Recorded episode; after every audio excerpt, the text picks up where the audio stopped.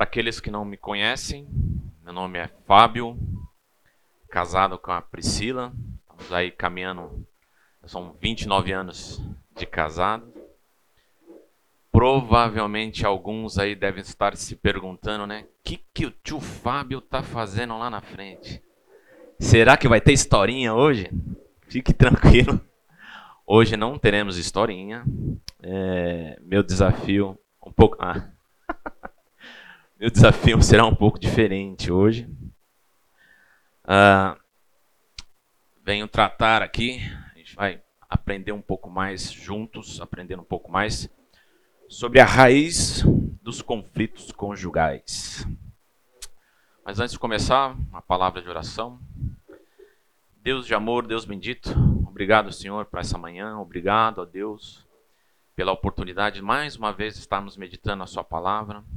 Seu Santo Espírito, ó Pai, abra o nosso entendimento, trabalhe, ó Senhor, no nosso coração, para que possamos entender o Teu recado e não só compreender, mas colocá-lo em, em prática no nosso dia a dia. É em nome de Jesus te oramos, te agradecemos. Amém. Bom, semana passada, para quem esteve, Boroto, ele falou bastante sobre os maus hábitos.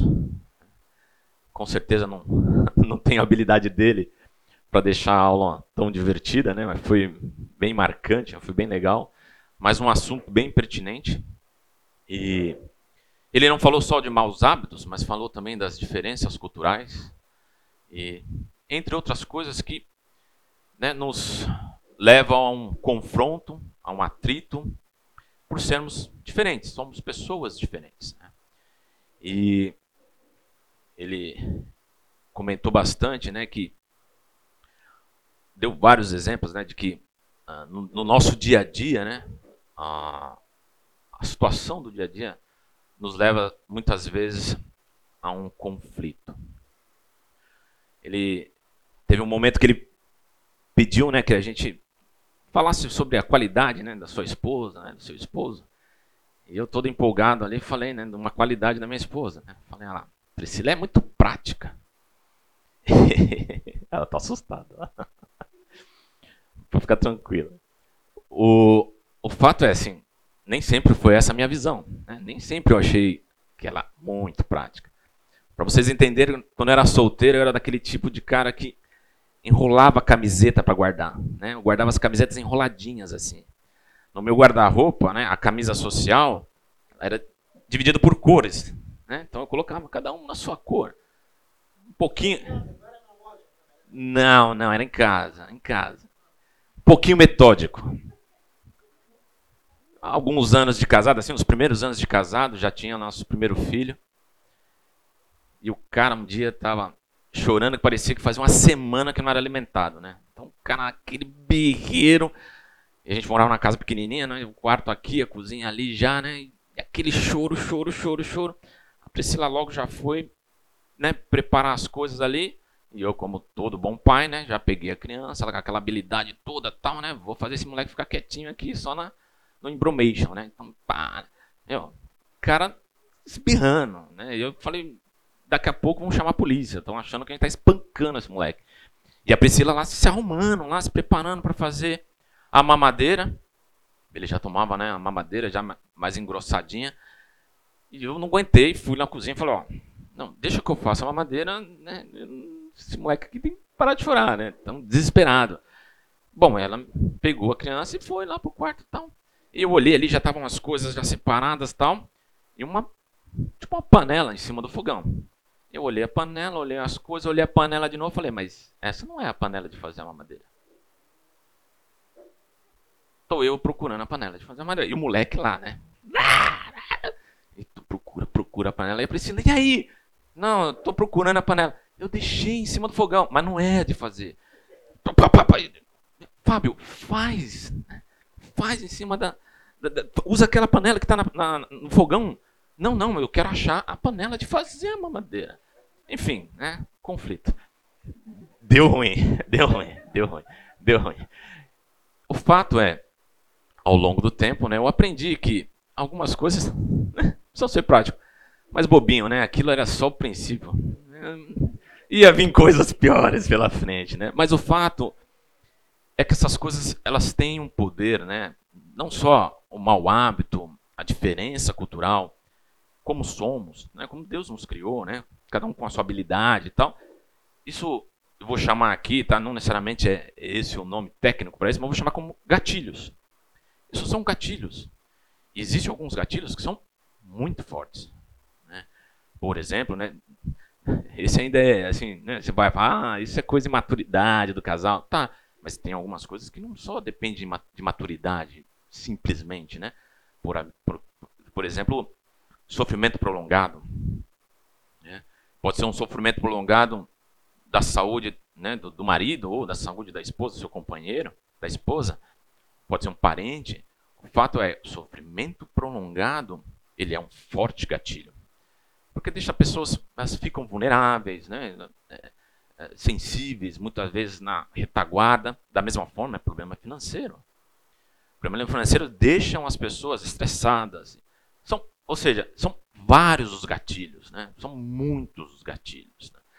Eu fui dar uma pesquisada aqui, só para dar uma olhada em alguns relatos, né? A fonte aqui, pessoal, não é uma fonte muito assim, que a gente pode confiar muito, mas eu achei interessante, né? Aí tem aqui, por exemplo, né? Uma esposa diz: Nunca gostei muito de atividades ao ar livre, mas meu marido cresceu escalando montanhas e passava o dia fazendo trilha no meio do mato. Ou seja, depois do casamento, bem, vamos fazer uma trilha? Ah, não tô afim. Minha esposa consegue ficar acordada até tarde da noite e pular da cama às 5 horas da manhã mas eu preciso de sete horas de sono, senão fico mal-humorado. Lá em casa, lá em casa às vezes dá dez e meia da noite, passa um furacão assim, fazendo limpeza em casa, assim, ó. E às vezes é um domingo, eu falo, não dá para desacelerar, vai começar a semana, né? Eu queria dar aquela sossegada. Não, mas eu preciso limpar a casa e um furacão. Tipo, são diferenças, né? A gente vê na vida de Jó, o impacto que teve o sofrimento, né? a esposa dele como reagiu. São gatilhos, são grandes os gatilhos. Mas o fato é que o conflito é inevitável. O conflito é inevitável, então cabe a nós esperá-lo.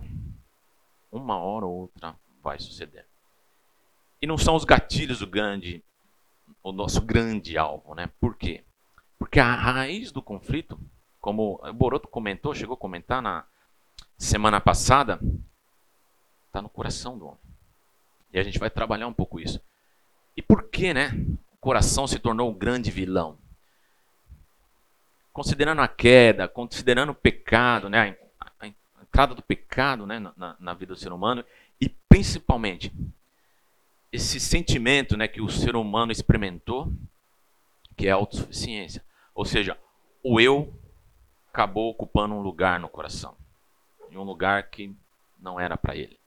Ele tomou ali o trono principal e é disso que a gente vem ao longo, né, desde a queda, a gente vem brigando para combater é nosso eu querendo ocupar um, um, lugar que não é o dele. Alguns versículos que dizem é, a respeito, né? Jeremias 17, 9.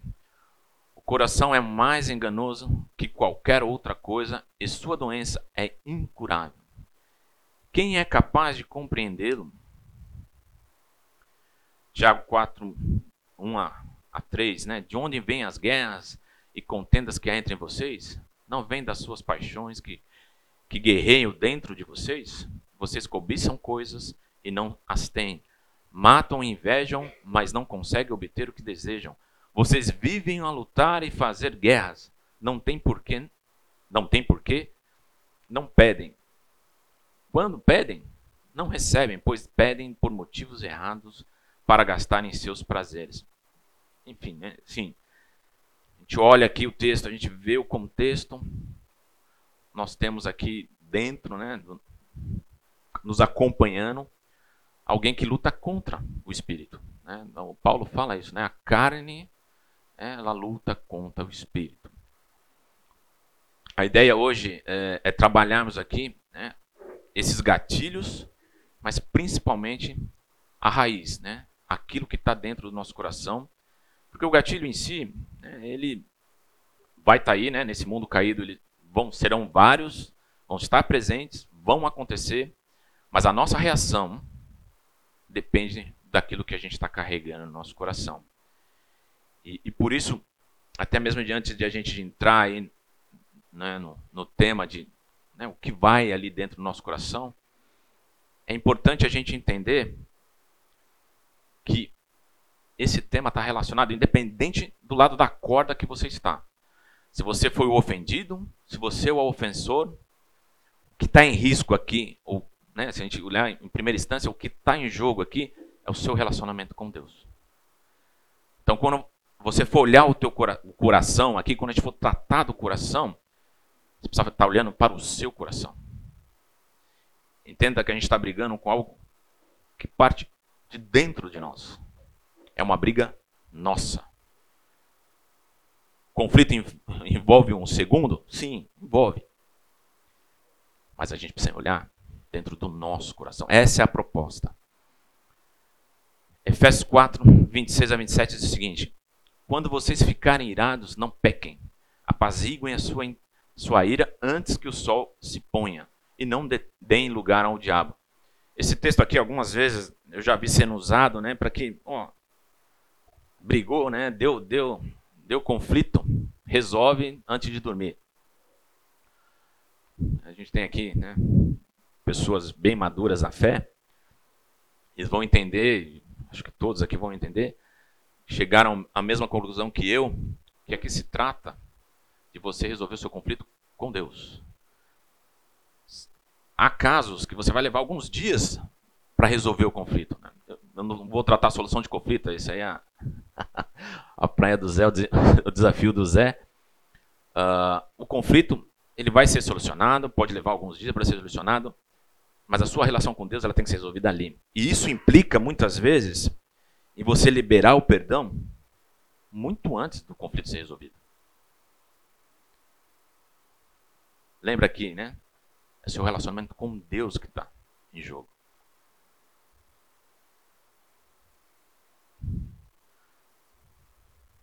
Uma outra coisa que a gente precisa ter em mente quando a gente vai trabalhar com o nosso coração, e eu gosto né, do Salmo 139, que ele né, é, é um conflito ali do né, um, derramar ali do salmista, né? Eu não trouxe todo ele aqui, mas trouxe alguns destaques. 139 1 diz o seguinte: Senhor, tu me sondas e me conheces. Aí no, no 4 ele fala: Antes mesmo que a palavra me chegue à língua, tu já conheces inteiramente, Senhor. E no decorrer lá do 39, né, ele vai falando, vai dizendo né, o que Deus tem autoridade, autonomia, né? Porque o criou, então ele conhece de fio a pavio, ou seja, ele vai dando as credenciais de Deus, né? meio que Deus, lógico que sabe disso, mas ele vai trazendo a própria mente, né? Falando, esse Deus que eu sirvo, ele me conhece de ponta a ponta. E no final lá, ele é bem, né, ousado, né? E, e ele fala, né? Sonda-me, ó Deus, e conhece o meu coração. Prova-me, prova-me, né? E conhece as minhas iniquações inquietudes. Vê se em mim, se na minha conduta há algo que te ofende e dirige-me pelo caminho eterno. Quando a gente vai olhar para o nosso coração, esse deve ser o nosso desejo. Esse deve ser o nosso anseio. Essa deve ser a nossa coragem. Né? Quando a gente se né, vá, reconhece né, quem Deus é, a autoridade que Ele tem sobre a nossa vida, né, quem nos criou, tem a capacidade de, de ver ali no detalhe aquilo que vai no nosso coração e a coragem para falar: Senhor, me mostra. Né, me mostra o que está vindo de errado, me mostra né, onde é que eu estou falhando. Né? Isso pode ser um pouco né, deprimente, né, por estar tá falando do casamento, mas não é dessa forma que a gente deve encarar. O livro, quando, é, quando pecadores dizem sim, né, tem um, uma parte lá que ele fala assim, né? Enquanto o pecado não for amargo, Cristo né, não será doce. Aqui a ideia, né? Ele queria dizer que enquanto não entendemos o problema, não experimentaremos a solução. Então, Pode ser dolorido, pode ser desafiador, mas olhar para o seu coração é necessário. Se você quer desfrutar né, daquilo que Cristo né, nos providenciou quando subiu naquela cruz, morreu, depois ressuscitou com grande poder, é necessário. Ainda no mais um comentário, né, ele fala o seguinte: ver o nosso próprio pecado como a causa dos problemas do nosso, no nosso casamento não é fácil. Entender que o motivo, né, daquele conflito, né, a raiz daquele conflito, os gatilhos só acionaram aquilo que já estava guardado, é o meu coração. O problema sou eu. Não é fácil. É um desafio realmente complicado, mas necessário. Eu vou usar um. A ideia aqui é a gente usar um, um material que a Maria do Ville, ela, pra, não sei se alguém já chegou a fazer um curso com a Maria do Ville sobre aconselhamento, então vai conhecer esse material aqui. Então é uma oportunidade para relembrar. E aqueles que não ainda não tiveram a oportunidade, vamos aí aprender juntos. Coração, aqui está é, é, tá representando a crença, as motivações, né, sua cosmovisão, não, o Deus que você crê, seus valores. Isso tudo ali representa no coração.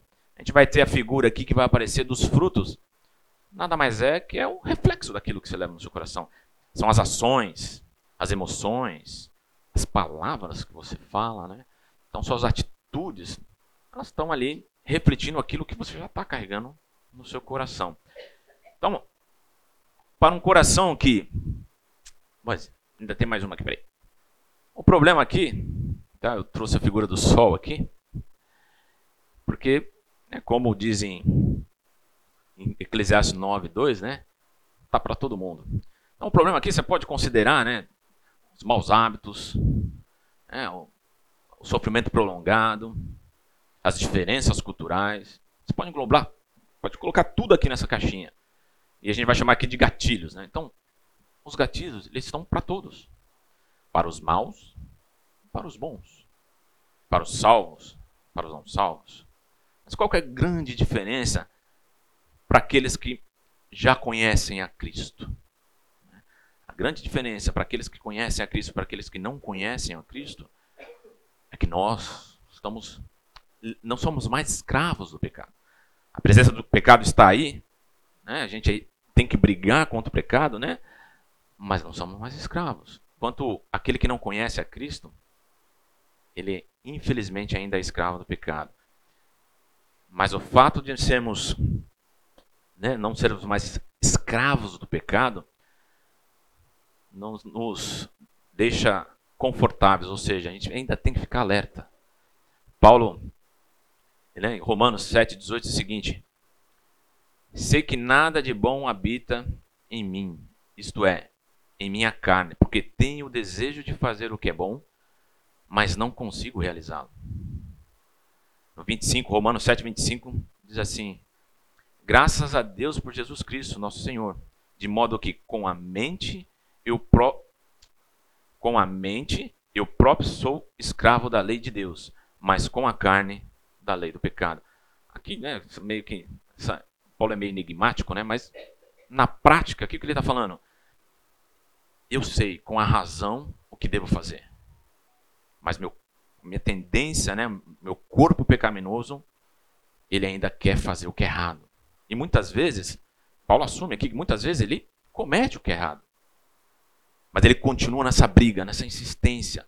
Né? Ele fala né, em 1 Coríntios 9, 27, mas eu esmurro o meu corpo e faço dele meu escravo, para que depois de ter pregado aos outros, eu mesmo venha a ser reprovado. Aquele, é, deixar claro, assim, é uma briga constante. A gente não deve desanimar e a gente deve entender que esse nosso processo aqui na Terra é de santificação, inclusive no nosso cansamento. É um processo de maturidade, mas é uma briga. Não se engane. Nós levantamos e nos deitamos brigando com o velho homem. O nosso coração é tendencioso. E se né, tem um, um, outro livro que fala, né? Deixa eu ver se eu lembro o nome dele aqui. Mas é quando você acalenta o pecado, né? Você. Alguém lembra o nome? Quando você gosta tanto do pecado que você vai curtindo o teu pecado e vai guardando. Meu pecado de estimação. Precisamos tomar cuidado, porque um pecado de estimação ele pode se tornar uma raiz, por exemplo, como orgulho. Então, se, se o coração tem uma raiz podre, teu fruto com certeza não será bom. E o orgulho vai gerar uma raiz podre. A idolatria vai gerar uma raiz podre. E a idolatria aqui não é só adorar outros deuses, né? O dinheiro pode se tornar uma idolatria. O sexo pode se tornar uma idolatria através da pornografia. Então, assim, a gente tem vários, né? Várias coisas que podem tomar o lugar de Deus no coração. A arrogância é um coração arrogante, é uma raiz podre. A desobediência, controle, né? aquele coração que é obcecado pelo controle, né? Só quer dominar, controlar todos os âmbitos do casamento, da vida, do teu cônjuge, da própria vida. Então, né? exala o controle, cobiça e o rancor. Um coração que tem raízes como essa, né? não precisa ser todas elas, mas qualquer uma delas, já é capaz de produzir frutos como esses. Né? Então você tem lá palavra dura, murmuração, violência, amor ao dinheiro, adultério, depressão. Então, um coração orgulhoso, assim, né, para quem tem mais experiência com aconselhamento, pode até confirmar comigo, pelo que eu andei lendo, o coração orgulhoso leva à depressão. É, o rancor leva à depressão. Né? O orgulhoso é capaz de perdoar, então guarda aquilo e não consegue soltar. É capaz, é incapaz de reconhecer que o erro pode ser dele. Né?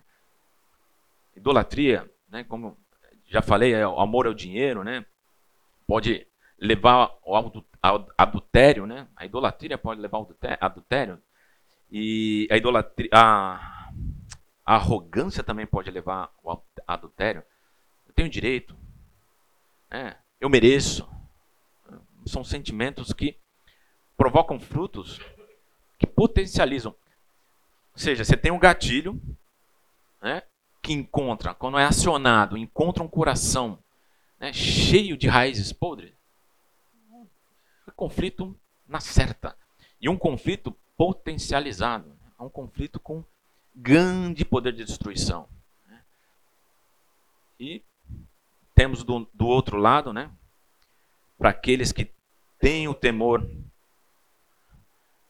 a Deus, é negar a si mesmo, como uma raiz boa, a humildade, palavra de Deus, dependência de Deus e o temor a Deus. Um coração né, temente a Deus, carregado com esse tipo de raiz, né, alimentado né, com esse tipo de raiz, são esses os frutos, dentre outros, né, que podemos esperar. Cortesia, amabilidade, respeito, benignidade. Né? Ele é um pacificador, alegria. São, são ótimos frutos. Vão ter gatilhos para esse também? Sim, teremos. Mas aqui o conflito vai ter outra visão. Vai ter outra força. Né? E vai ter outro desfecho, com certeza. Com certeza. Ele, é, a gente tem outro, né? Raízes como essa vai provocar empatia, né? vai liberar perdão. Então, esse é um cenário né, desafiador que devemos buscar. Não é fácil, não é simples, né? e é um, como Paulo disse, né, é uma briga diária. E muitas vezes você vai ter que brigar contra o seu próprio corpo, esmurrá-lo, para provocar esse tipo de, né, de, de, de, prática. Uma coisa que a gente pode notar, é, é, é nítido, tá? Lógico, né, eu provoquei com os exemplos, mas você pode fazer uma avaliação por conta própria. Naquele que não tem um temor ao Senhor, você percebe ali pelas raízes estragadas, quem que é o centro do coração ali? É o próprio eu. O destaque, né? o orgulho, a arrogância. Né? São os próprios interesses do homem. nosso coração, são os nossos interesses. Quando você vai né, naquele que tem o temor ao Senhor, quem que é o destaque? Quem que está ocupando o coração? É o nosso Deus. Começa lá negar a si mesmo, né? Está se esvaziando. O homem cada vez mais sendo subjugado. Né? E prevalece aqui cada vez mais o Senhor. Essa deve ser a nossa visão. Okay? Se possamos ser né, orientados pelo Espírito Santo, ser como aquele salmista. Reconhecer né, quem Deus é em nossa vida, na, na nossa criação, na nossa formação, a capacidade que Ele tem de nos desenhar e esmiuçar, né, nos analisar e com coragem falar: Deus, vê se há em mim. Se for o caso, prova-me. Mas deixe eu conhecer onde está a raiz podre. Para que né, eu possa, né, nesse relacionamento, ser motivo de glorificar o teu nome. Né? Que não seja o meu coração né, o grande potencial né, desses conflitos, mas que eu possa ser o pacificador, que eu possa ser o intermediador. E do mesmo lado a esposa, né, ela possa olhar no coração e falar: olha, Senhor, veja meu coração, né, me desenha, me analisa, vê se há em mim hein, alguma raiz podre que precisa ser tratada. Que tenha coragem de falar: Deus, prova-me. Aqui é o fato de, de a gente perceber e reconhecer que a raiz do conflito, na maioria das vezes, está no nosso coração. Mas aí depois de dizer tudo isso, né? Depois de falar tudo isso, ele vem e me fala o seguinte: tem conflito que é necessário. Mas peraí, não entendi, né? Então, vim aqui para ver a raiz do conflito e para aprender né, a não potencializá-lo e agora você vem falar para mim que tem conflito necessário? Sim, tem conflito que é necessário, tem conflito que precisa ser provocado. Mateus 18:15 Se o seu irmão pecar contra ti, vá e a sós com ele, mostre-lhe o erro. Se ele ouvir, você ganhou seu irmão. Irmãos, se alguém por su... Irmãos, se alguém for surpreendido em algum pecado, vocês que são espirituais deverão restaurá-lo com mansidão. Cuide-se, porém, cada um para que também não, não seja tentado. Só pegar uma água aqui, pessoal, que eu já estou engasgando.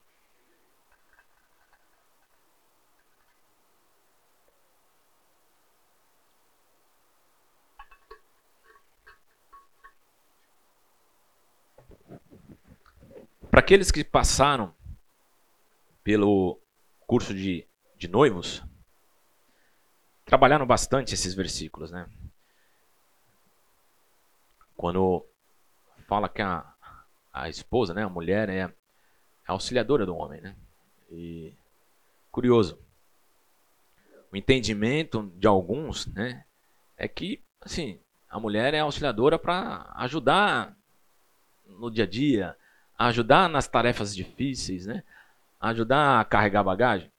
Não é essa a proposta do quando Deus, né, desenhou isso aqui, nos mostrou, né? Não era o plano. O plano realmente é além disso, né? é cuidador inclusive, é de suporte, mas é de socorro. Né? São alguns exemplos né? essa palavra que é usada aqui, né, em Gênesis aqui, que auxilia aqui, eu procurei ali alguns outros versículos, né? Um deles que eu separei aqui é Salmos 33, 20, que diz assim: Nossa esperança está no Senhor, Ele é o nosso auxílio e a nossa proteção. Oséias 13, 9 também fala, usa a mesma palavra, né? Fala o seguinte: Você foi destruído, ó Israel, por que está contra mim? Contra o seu ajudador. Percebe aqui, lógico, né? numa escala muito maior, mas nosso próprio Deus né, quando, é, quando a Bíblia está ali falando do nosso próprio Deus, usa a mesma palavra. E aqui a gente tem o auxílio de proteção, mas também tem auxílio de, olha, teu caminho, né? Corrige aí teu caminho. Tá vendo? Ó, essa pegada que está dando aqui tá meio fora, olha. Traz para dentro. O confronto, né? Traz para cá. Essa figura, né, que, que, que Jonas viu em Deus, né, quando foi tratar Nínive, que ele falou, ó, não, Deus, eu sei que o Senhor vai, vai lá e vai querer auxiliar, né, vai querer trazê-los para o caminho certo. Essa aqui é, é, a mesma característica que Deus coloca também, né, uma das características que Deus coloca para a mulher. É nos ajudar, ajudar o homem. Fala, olha, líder, você está indo meio fora da curva, você está indo meio fora da rua. O caminho é esse aqui, você está indo desviando. Lá na frente vai dar problema. Então a mulher é, nesse sentido, ela precisa criar o confronto. Ela precisa criar o conflito. Né? Para trazer um, um homem à tona.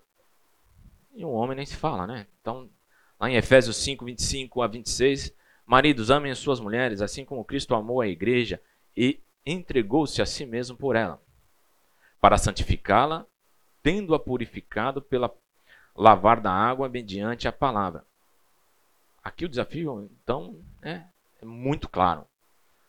Nós, homens, temos o privilégio e o desafio de participar das, desse processo de santificação da nossa esposa e do nosso lar. Nós somos os pastores do nosso lar.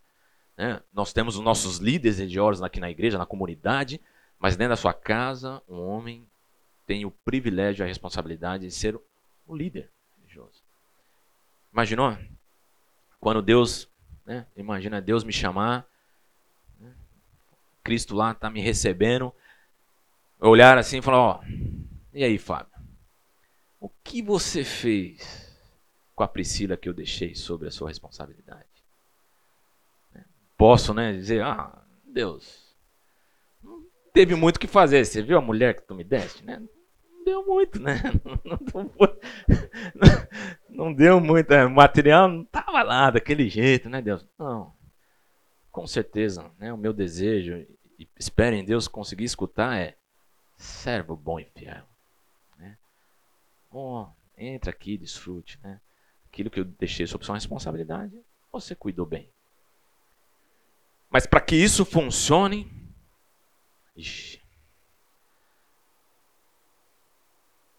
É 10 e 5, né? Que vai tocar? 10 e 10? Então temos mais um tempinho. Então, então dá para entrar nesse aqui. Mas para que isso funcione e para que isso não seja um risco, assim, isso aqui tem um potencial, gente, de ser um, um, um grande gatilho para o conflito. Seguinte fato: se você começar a usar isso para aplacar sua ira. Né? Usa a palavra de Deus para né, desce a, a, Bíblia na orelha do marido e fala, tá vendo aqui? Ó? Você não está obedecendo a palavra de Deus. Né? Hoje era dia de sair, você não me deu atenção. E, e o mesmo né, o marido, né, usar a palavra de Deus para reforçar a posição dele de autoridade né, na casa. Ah, que manda sou eu, a Bíblia está mandando. Né? A Bíblia fala que quem manda sou eu. Há um risco enorme. Né? Há um risco enorme. E para não, não cairmos né, nessa cilada, algumas coisas a gente precisa entender. E a nossa, principalmente a nossa motivação, ela tem que ser correta. Né? A motivação que a gente usar ali no confronto, né, quando a gente vai, seja em casa, tá? ou seja com outro irmão também, seja com seus filhos. Tá? Quando você vai exortar os seus filhos. O profeta Isaías, ele vai dar um recado aqui para o povo de Israel. E esse recado, para mim, é um dos mais fortes, né, que, que eu já me deparei, pelo menos para mim, eu achei muito forte, né? Ele fala assim: Ouçam, ó céus, escute, ó terra, pois o Senhor falou: Criei filhos e os fiz crescer, mas eles se revoltaram contra mim. O boi reconhece o seu dono, e o jumento conhece a manjedoura do seu proprietário, mas Israel nada sabe, o meu povo nada compreende. Imagina, hein? É, um recado de Deus falando: olha, o animal sabe muito mais que vocês. Pelo menos eles reconhecem o dono. Vocês não reconhecem seu Criador, né? vocês não reconhecem seu libertador, não sei, quem te dá proteção. Né?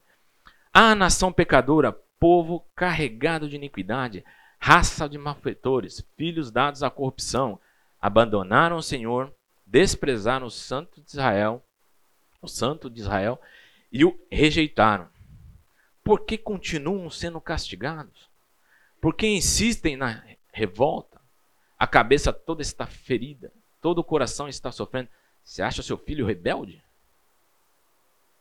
Você acha que seu filho, né? Cara, não tem mais o que fazer. Vou espancar esse moleque. Né? Ou você acha que seu casamento está difícil? Você acha que seu marido é rebelde? Você acha que o coração do seu marido é, é duro? Que Deus fala da nação de Israel? Mas é impressionante, né? A motivação do nosso Senhor. Venham, vamos refletir juntos, diz o Senhor. Embora os seus pecados sejam vermelhos como escarlate, eles se tornarão brancos como a neve. Embora sejam rubros como a púrpura, como a lã se tornarão. A ideia aqui é restauração. se você parte para um conflito, se você parte para uma confrontação e a sua motivação não é restaurar, não é trazer. E ó, a restauração aqui também ela está ligada à santificação. Não é tornar seu marido melhor, não é tornar sua esposa melhor. Aqui é santificação. Nosso objetivo é santificação. Deus aqui vai tratar com o povo ainda, né? Mas aqui, a lição que nós devemos tirar aqui é: se você vai exortar o seu filho, você vai chamar o seu filho para um conflito, você vai, né, em alguns casos, dar uma chinelada no seu filho, leva no seu coração a restauração. Porque se lá tiver vingança, se lá tiver aplacar a ira, se lá tiver qualquer outro sentimento, esquece. É melhor você se acalmar e deixar para fazer isso depois. Isso não é do Senhor, isso não é o objetivo do nosso Deus. Alguns outros versículos que apoiam, né, esse nosso essa nossa conduta. Meu filho, não despreze a disciplina do Senhor, nem se magoe com a sua repreensão, pois o Senhor disciplina quem ama, assim como o pai faz ao filho de quem deseja o bem. Né? Então, aqui para aqueles que são confrontados. Isso acho que para o marido é um, pelo menos no meu caso, é o mais difícil, né? Quando eu sou confrontado pela minha esposa, né? ter esse sentimento, ter né, a humildade, né? entender que ela está sendo usada por Deus como por Deus como a minha auxiliadora, não é fácil. Né? Isso aqui é algo que a gente tem que trabalhar, a gente tem que aprender, né? que a gente tem que correr atrás. Provérbios 25, 12. Como brinco de ouro, enfeitei de ouro fino e a repreensão de cada de dada com sabedoria a quem se dispõe a ouvir. Vamos lá de novo. Provérbios 25, 12. Como brinco de ouro e enfeite de ouro fino, enfeite de ouro fino. Gente, eu esqueci meu óculos, tá? Por isso a minha dificuldade aqui e a repreensão dada com sabedoria a quem se dispõe a ouvir, quem repreende o próximo obterá por fim mais favor do que aquele que só sabe bajular. Queria aqui a gente partir para o intervalo com esses versículos que também apoiam a nossa ideia de que devemos sim é, confrontar aquele que nós amamos confrontar nossos, nossos irmãos em Cristo, né? E aí, principalmente o nosso esposo ou esposa, a esposa ou esposo, mas sempre visando restauração ligada ao processo de santificação.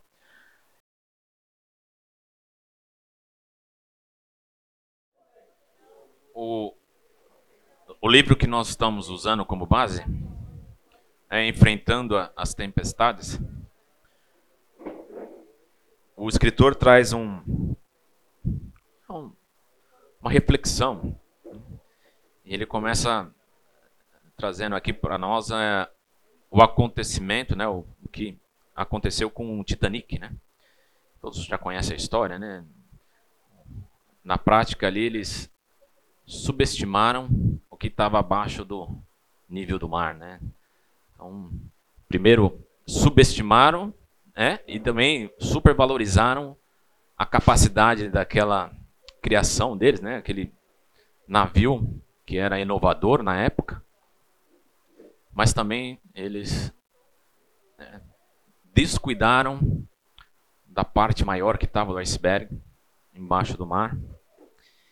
E aí ele traz aqui para nós né, o desafio de fazer também né, uma análise diagnóstico. Análise de diagnóstico, não se preocupa não, pessoal. É, eu sou de sistemas, aí né, vem automático, né, mas não é. Fazer uma autoavaliação, né, a gente refletir um pouquinho, como se fosse um radar matrimonial, né, e olhar para alguns pontos, né, para ver se não tem nada abaixo da superfície. Né? O primeiro ponto que ele, que ele traz aqui é o distanciamento. Né? Então, a gente tomar cuidado com o distanciamento. Provérbios 5, 18 e 19 diz que teu manancial seja bendito, alegra-te com a, com a esposa que tem desde a mocidade, como a corça amorça a gazela graciosa, que os seios da tua esposa sempre te sacie e que sinta sempre embriagado pelo seu amor. Né? Não manter. Eu, por muitas. Assim, uma boa etapa da minha vida profissional, eu ficava muito tempo fora. E realmente é um grande desafio. Né? Se a gente, o distanciamento é um, um, é um perigo. Né? E a gente tem que ficar bem alerta quanto a isso. É, monotonia e o egoísmo. Tá? É uma outra coisa que, que a gente deve é, prestar muito, muito atenção. Né? O texto é longo aqui, não, né? não, não, vou ler, mas quem quiser anotar, 1 Coríntios 13, tá? faz nos lembrar disso. A outra é carreira versus famílias. Né? Então, a gente não olhou lá as raízes do coração. O trabalho pode ser é, um Deus na sua vida, né? Precisamos tomar cuidado. Também cabe ali na, na parte da idolatria. Temos vários textos, Salmo 127, 1 e 2, né? e Salmo 131, 1 também. Ah, tá. Esse aqui é filho, filholatria. Né? Ah, não sei, acho que foi o Adalberto, acho que, foi, acho que na aula do Adalberto, né, que, se não me engano, né, falou, né, quando o Redento chega, né, o primeiro lugar que ele ocupa é entre o pai e a mãe, né. Acho não sei se foi uma das suas aulas, não sei que eu escutei aqui, né, o cara chega, tá chegando agora e o primeiro lugar que ele ocupa é ali entre o casal. Se eu, aproveitar o gancho aqui, né, isso é uma coisa bem, bem, bem importante. Uh, não tenho grandes experiências com aconselhamento de casais, mas pelo que eu vivenciei e pelo que eu tive de contato, a mãe, né, ela tem.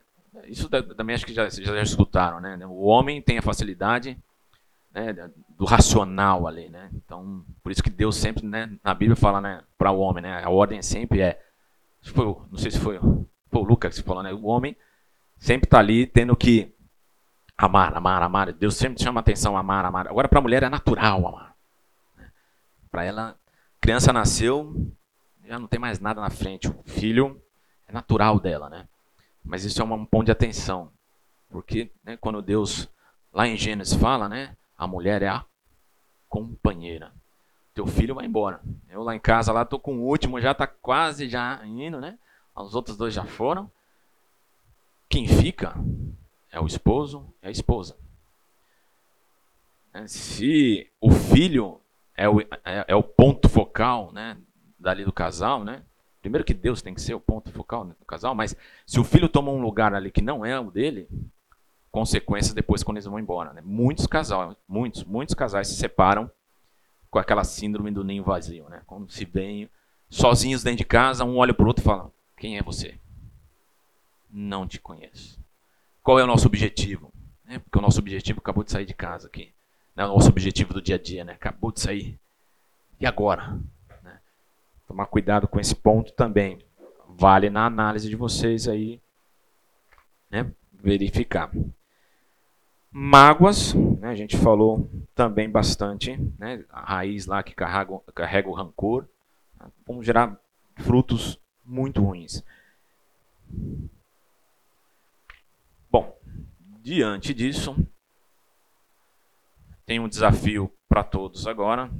Vamos gastar alguns minutinhos com isso. É, primeiro aqui, é, vamos ter um período de oração. Na verdade serão dois, mas o primeiro período de oração, você. Né? Uma oração individual. Leva a sua mente o conceito do salmista. Né? Reconheça quem Deus é na sua vida. Reconheça. Qual é o poder de Deus sobre, sobre você, sobre a tua criação? Qual é o poder que ele tem sobre te esquadrinhar? É a capacidade que ele tem de esquadrinhar. Reconheça isso. Na sequência, entregue seu coração a ele. Deus, examina aí. E me traga à tona. Traz aqui a minha mente qual é a raiz que eu preciso lidar? O que, que eu preciso trabalhar no meu coração? E se alguém tiver aí bem animado, Deus, prova-me. Pode me provar. Porque a minha intenção, posso não ser perfeito, Paulo, né? Deus, a minha cabeça está bem condicionada. Sabe o que tem que fazer. Eu quero fazer. Mas eu estou brigando com algo que bem forte. Meu corpo ele ainda deseja isso. Se você tem esse conceito, você está firme com isso, Deus pode me provar. Porque eu quero ser santificado. Eu quero que as minhas raízes gerem bons frutos. Gálatas 5, né? frutos do Espírito. Então, um minuto, alguns minutos aí eu chamo para a gente para a segunda parte. Já terminaram essa parte? Agora, né? depois dessa conversa com Deus, se algo veio em sua mente, a primeira etapa que a gente vai praticar agora, já de imediato, e depois, né, se for necessário, você trate isso. Nossa igreja tem pessoas preparadas para te ajudarem, se for o caso. Confesse. Né? Então, se você tem é, algo que Deus revelou, o Espírito Santo revelou a você. Aproveite esse momento para confessar. E aqui só um, um, alerta que eu gosto sempre de dar quando eu falo dessa questão de 1 João 9, né? Deus nos chama a tratar né, do nosso pecado. Ali, naquele momento, né, a gente está refazendo um acordo com Deus. Ali não, não se trata só de arrependimento, né, mas é de entender que a gente está confrontando Deus, a gente está ofendendo a Deus. Né? E aquele tratar ali com Deus, né? aquele momento que você está confessando o teu pecado a Deus, você está refazendo um acordo com Deus, você está fazendo um combinado com Deus. Senhor, me perdoa e aqui eu vou procurar abandoná-lo. Né? Abandonar esse pecado. Né? Não continuar mais com ele. Essa é a nossa atitude quando a gente vai praticar 1 João 9 está fazendo um acordo com Deus. Não está só simplesmente pedindo perdão. E por isso até mesmo que o perdão, essa oração, essa conversa com Deus, ela tem que ser pontual. Né? Não dá para ser, Deus, perdoa todos os meus pecados. Né? Senhor, perdoa. Por isso que ela é direcional. Senhor, é aqui que eu te ofendi. Foi aqui que eu entendi que eu provoquei aí uma ruptura com o Senhor. E meu acordo aqui é, Senhor, me perdoa, renova aqui o nosso relacionamento. E meu acordo aqui é que eu vou procurar não praticar mais. Eu vou buscar não praticar mais, porque eu entendi que isso te ofende. Vou gastar mais um tempinho aí então agora, se, há, se for o caso, confessar aquilo que vem no seu coração. Como um último período, com seu cônjuge, quem tiver com esposa, com a esposa, Tire um tempinho para orarem juntos, para encarar o desafio, né? De, diante de tudo isso que a gente vem estudando, a gente vem né, acompanhando nesses últimos nossos últimos encontros, né, nos últimos domingos, para que como casal a gente possa evoluir nesse processo de santificação. Porque é por isso que estamos nessa terra, né?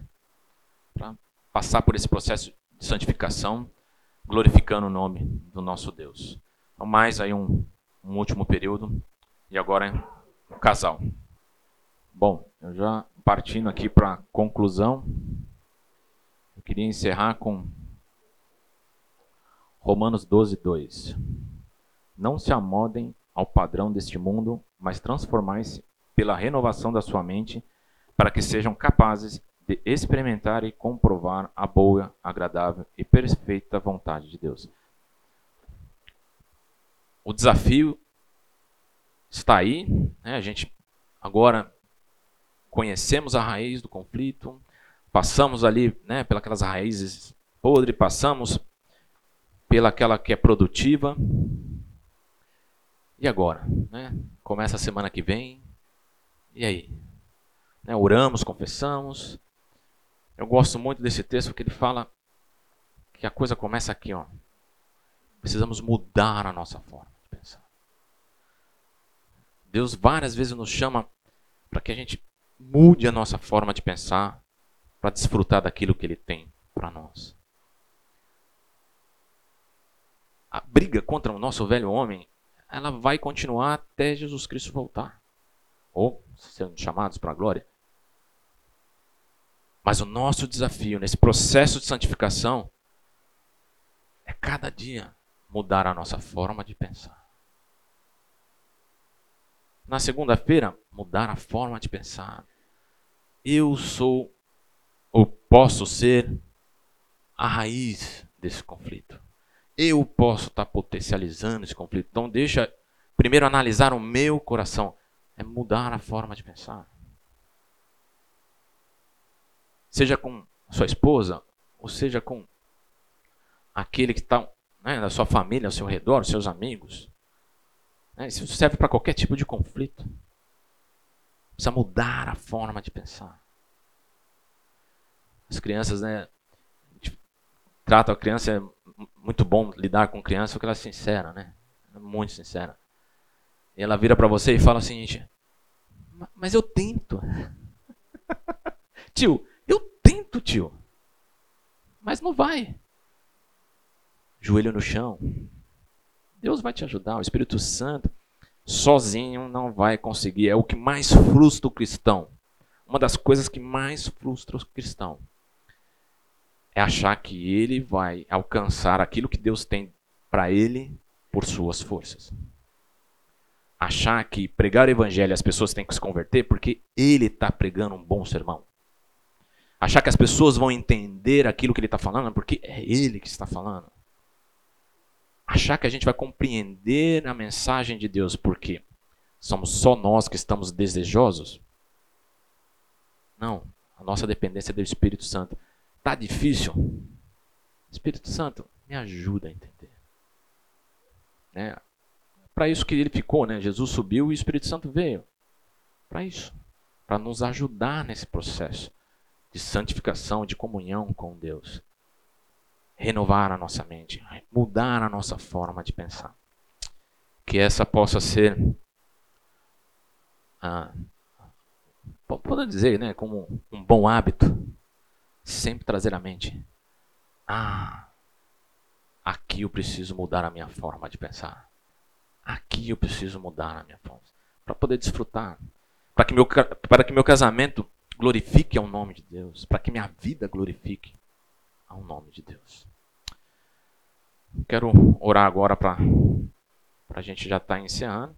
Acabamos bem antes. Estou acostumado a falar com as crianças lá, eu não posso esticar muito, né? Porque senão eu perco as crianças. Aí eu fiquei com medo de perder vocês, aí eu fiz rapidinho, entendeu?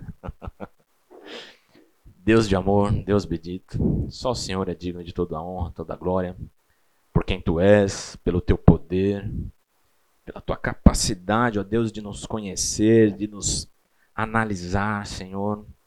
Por isso rendemos glórias a Ti.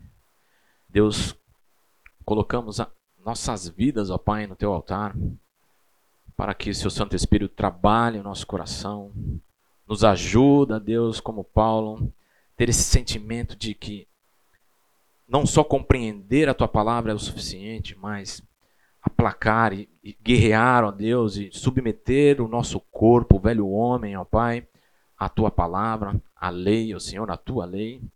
Isso deve ser o nosso desafio diário, Pai.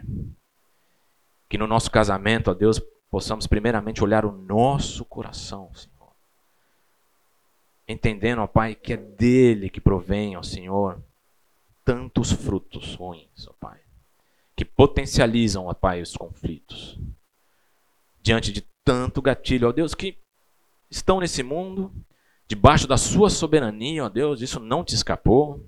Os problemas virão, problemas de saúde, problemas financeiros, diferenças culturais, elas existem.